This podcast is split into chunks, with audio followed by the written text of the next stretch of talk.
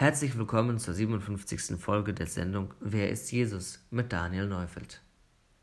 Frieden hinterlasse ich euch, meinen Frieden gebe ich euch. Nicht wie die Welt gibt, gebe ich euch. Euer Herz erschrecke nicht und verzage nicht. Ihr habt gehört, dass ich zu euch sagte, ich gehe hin und komme zu euch.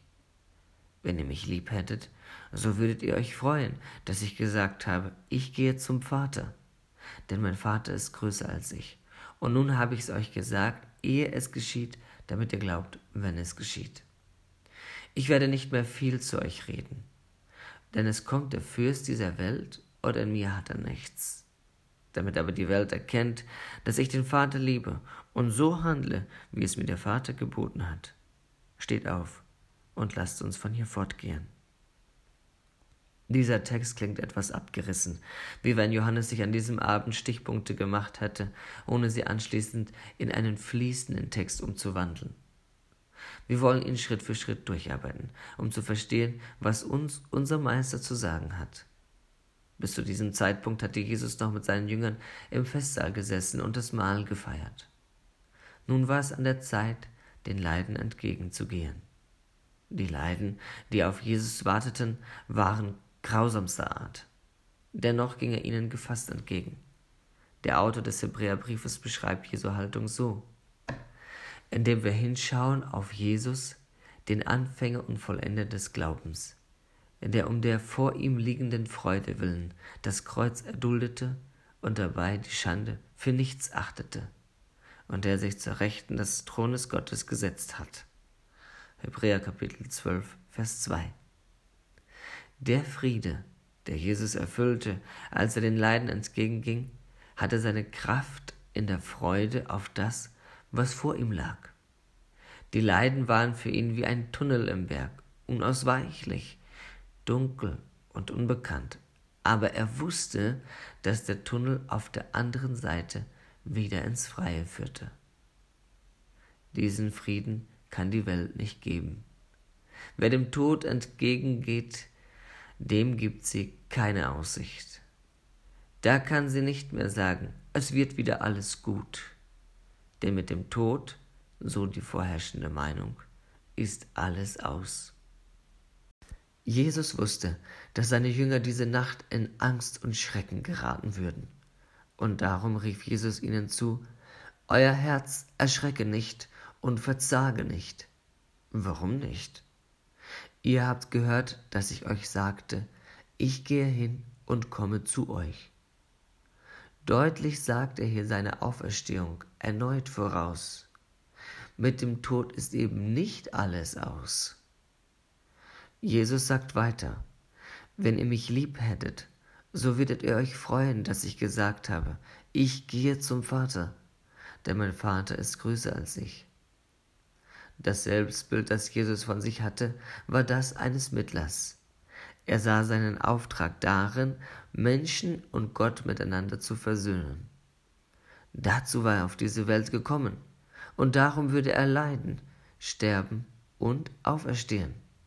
Seine Himmelfahrt zeigt uns, dass dieses Werk vollkommen abgeschlossen ist. Das ist der Grund unserer Freude. Wir dürfen Gottes Kinder sein. Im ersten Johannesbrief ruft der Apostel aus, Seht, welch eine Liebe hat uns der Vater erwiesen, dass wir Kinder Gottes heißen sollen. Kapitel 3, Vers 1a. Die Leiden, sein Sterben, die Auferstehung und seine Himmelfahrt waren die nötigen Schritte, die dies möglich machten. Darum war der Abschied in Jesu Augen auch kein Grund zur Trauer. Im Gegenteil, seine Jünger konnten dies in diesem Moment nicht verstehen. Ihre Vorstellungen vom Königreich des Messias gingen sang- und klanglos unter. Sehen Sie, und darin misst sich unsere Liebe zu ihm auch. Haben wir unsere Vorstellungen, in die wir Jesus zwingen wollen, oder sind wir, wie er, bereit, den Willen des Vaters zu tun? Viele Christen verwechseln Gottes Willen mit ihren eigenen Vorstellungen und beweisen ihren Egoismus mit frommen Anstrich. Weiter sagte Jesus, und nun habe ich's euch gesagt, ehe es geschieht, damit ihr glaubt, wenn es geschieht. In den Augen vieler ist Jesus jemand, der am Kreuz gescheitert ist.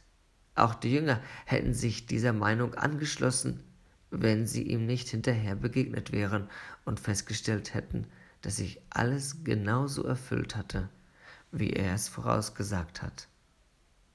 Jesus beschließt den Abend im Obersaal mit den Worten, ich werde nicht mehr viel mit euch reden, denn es kommt der Fürst dieser Welt und in mir hat er nichts.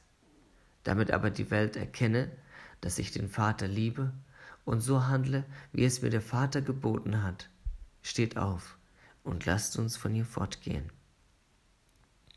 Viele Leute würden der Kreuzigung Jesu zusehen, ohne den unsichtbaren Kampf zu bemerken. Der Teufel hatte die Menschheit in seiner Gewalt, weil sie durch die Sünde von Gott getrennt war. Sie konnte nur von jemandem befreit werden, der die Schuld dieser Welt auf sich laden und von Gott bestraft werden würde. Das Opfer, das sich an unserer Stelle gab, musste hundertprozentig sein.